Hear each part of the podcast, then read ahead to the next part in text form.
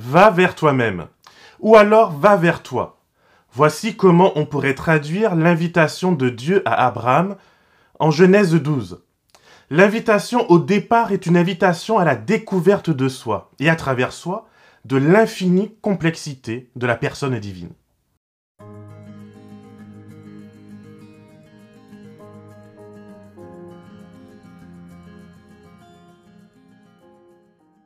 Je te rassure, je ne suis pas en train de faire d'Abraham un gourou du développement personnel.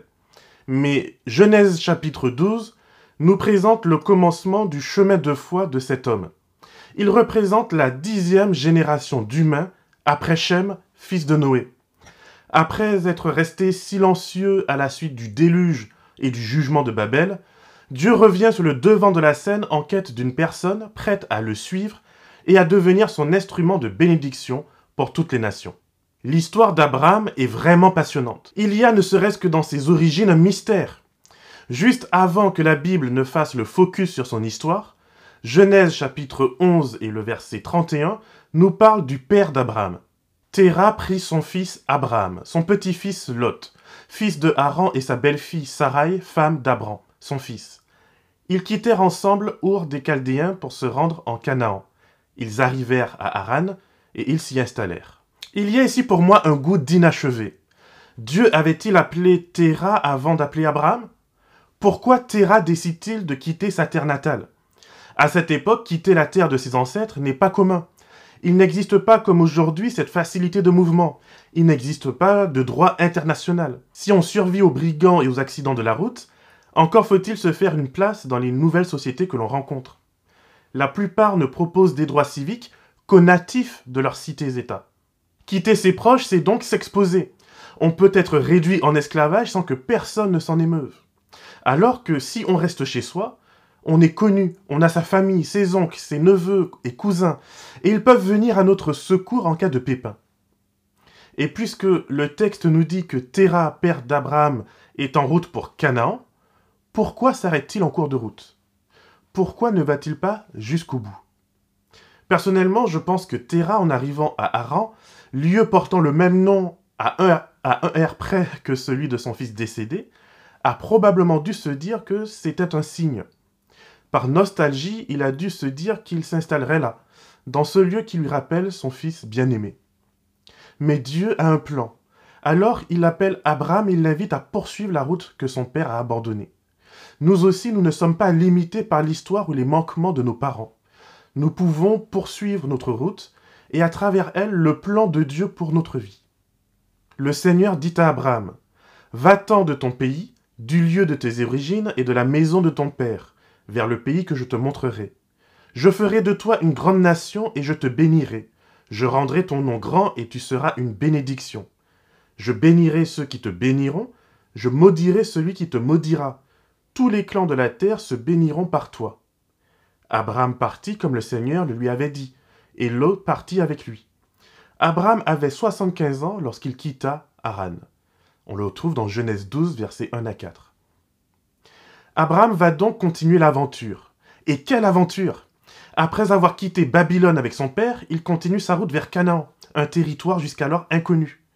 À peine arrivé qu'une famine le pousse jusqu'en Égypte. Là, par manque de foi et de confiance, il abandonnera sa femme entre les mains du Pharaon. Abraham, le père de la foi, le grand prophète, est aussi un homme au caractère fortement troublant. En disant à sa femme de se faire passer pour sa sœur, il cherche à sauvegarder sa vie. Mais il sait, il sait absolument ce qui va se passer. Il sait qu'il trahit sa femme, qu'il l'expose à la convoitise sexuelle des hommes puissants qu'ils vont rencontrer. Abraham malheureusement se transforme en proxénète, échangeant les faveurs de sa sœur contre des dots, des cadeaux et des richesses. Eh oui, Dieu n'appelle pas que des personnes parfaites. Sa grâce surabonde en faisant de nous, humains au caractère très contrasté, des porte-drapeaux de ses projets de salut. La vie d'Abraham sera bien mouvementée. Après avoir quitté l'Égypte en étant devenu encore plus riche grâce à Dieu, il retourne en Canaan. Et là, rebelote. Je ne, je ne sais pas s'il apprend vite mais c'est certain que Dieu doit le lui expliquer longtemps. Regarde ce qui se passe au chapitre 20 de la Genèse. Garde en tête que tandis que nous lisons ce chapitre, Abraham, dont il s'agit ici, est le même qui, au chapitre 18, accueille des étrangers, se prosterne devant des inconnus, leur offre du repos et de la nourriture. C'est le même homme qui, après s'être rendu compte qu'il accueillait Dieu lui-même, se met à le questionner au niveau de son caractère, de sa justice, de son équité, à cause du jugement à venir de Sodome. Abraham partit de là pour le Negev. Il s'installa entre Kadesh et Shur, puis il séjourna en immigré à Guédar. Abraham disait de Sarah, sa femme, C'est ma sœur. Abimelech, roi de Guérar, fit prendre Sarah. Alors Dieu vint à Abimelech dans un rêve pendant la nuit, et lui dit, Tu vas mourir à cause de la femme que tu as prise, car elle est mariée. Abimelech, qui ne s'était pas approché d'elle, répondit, Seigneur, vas-tu vraiment tuer un juste? Ne m'a-t-il pas dit lui-même, c'est ma sœur, tandis qu'elle-même disait, c'est mon frère? J'avais un cœur intègre et des mains innocentes quand j'ai fait cela. Dieu lui répondit dans le rêve, Je sais bien, moi aussi, que tu avais un cœur intègre quand tu as fait cela. Aussi t'ai-je moi-même empêché de pécher contre moi. C'est pourquoi je n'ai pas permis que tu la touches. Maintenant, rends la femme de cet homme, c'est un prophète. Il priera pour toi et tu vivras. Mais si tu ne la rends pas, sache que tu mourras, toi et tout ce qui t'appartient. Genèse 20, 1 à 7. Que des païens se comportent mieux que les enfants de Dieu n'est donc pas nouveau. Le comportement d'Abraham est moralement répréhensible, non pas seulement pour Dieu, mais même pour les sociétés sans connaissance de Dieu de son époque. N'est-ce pas Paul qui nous dit que lorsque des sans-dieux agissent selon la loi, il démontre que cette dernière est inscrite dans leur cœur. Ce chapitre 20 mériterait une vidéo à lui seul, tellement ce qui s'y trouve est riche en enseignements. Mais dans la réflexion d'aujourd'hui, j'aimerais me focaliser à présent sur l'action de Dieu. C'est lui qui appelle Abraham à poursuivre son chemin. Et à travers la route d'Abraham, qui est également un cheminement de foi, c'est Dieu qui reste présent aux côtés de son prophète. C'est Dieu qui le sauve de lui-même.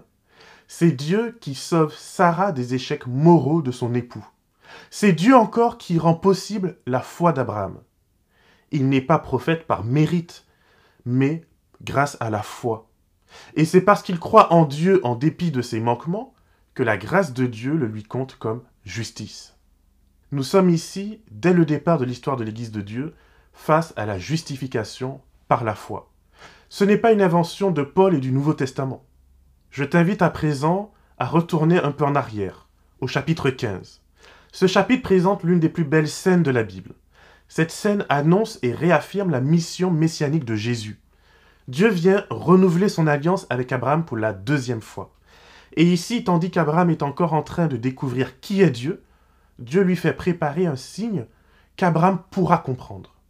Lisons à partir du verset 17. Quand le soleil fut couché, l'obscurité devint profonde. Alors une fournaise fumante et une torche de feu passèrent entre les animaux partagés. Dieu va s'incarner dans la culture de son prophète. Il va utiliser un rituel bien connu à l'époque. Lorsque deux rois faisaient alliance, le plus fort faisait disposer des sacrifices d'animaux qui étaient coupés en deux et disposés de part et d'autre d'une route. Le plus faible passait ensuite entre ces morceaux, tout en prêtant serment d'être fidèle. En cas de parjure, le roi puissant ferait de son vassal exactement ce qui a été fait à ses animaux. Il serait coupé en deux, écartelé et brisé. Bien que Dieu soit le plus puissant des deux, il est non seulement en train de dire à Abraham qu'il est important à ses yeux, qu'il le considère comme un prince, comme un roi, mais surtout, en passant lui-même entre les morceaux d'animaux, Dieu dit qu'il prendra sur lui les conséquences de la faute. En cas de rupture de contrat, c'est lui, Dieu, qui supportera le prix à payer. Et parce qu'Abraham croit en Dieu, parce qu'il met sa confiance en Dieu, alors il le lui compte comme justice. C'est le même Dieu qui sait qu'Abraham s'apprête à accepter l'offre de Sarah d'obtenir un fils en abusant d'une servante. C'est le même Dieu qui sait qu'Abraham va fauter gravement au chapitre 20 devant Abimelech, rendant par là même un très mauvais témoignage en tant que prophète. Ce même Dieu qui fait grâce parce que le plus important, la foi, est présente chez Abraham.